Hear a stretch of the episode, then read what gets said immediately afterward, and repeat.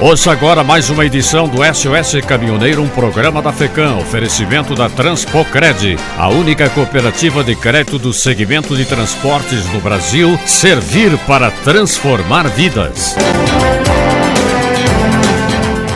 A Polícia Rodoviária Federal prendeu dois homens transportando o equivalente a 4 milhões em mercadorias importadas ilegalmente na BR-290 em Cachoeira do Sul.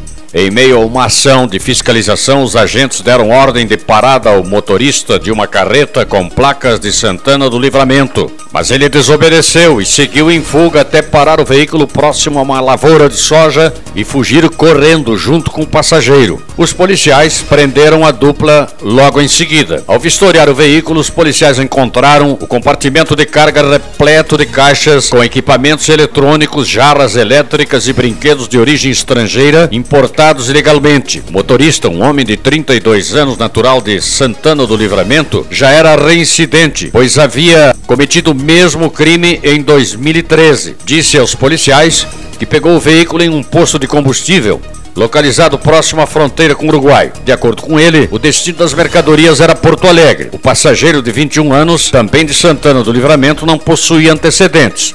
Ambos foram presos em flagrante e encaminhados à polícia judiciária local. Caminhões continuam sendo atingidos por pedras na freeway. É o que conta o repórter Christian Costa.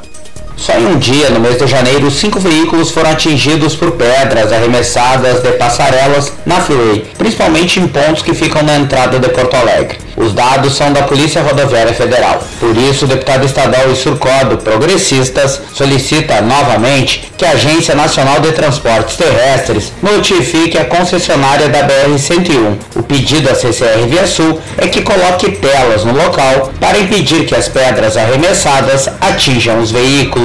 E há uma informação de que a CCR faria a colocação das telas até o mês de fevereiro. Nosso entendimento, o período mais crítico para esses incidentes seria justamente nesse período de final de ano, com o grande deslocamento de pessoas na ida e volta do litoral.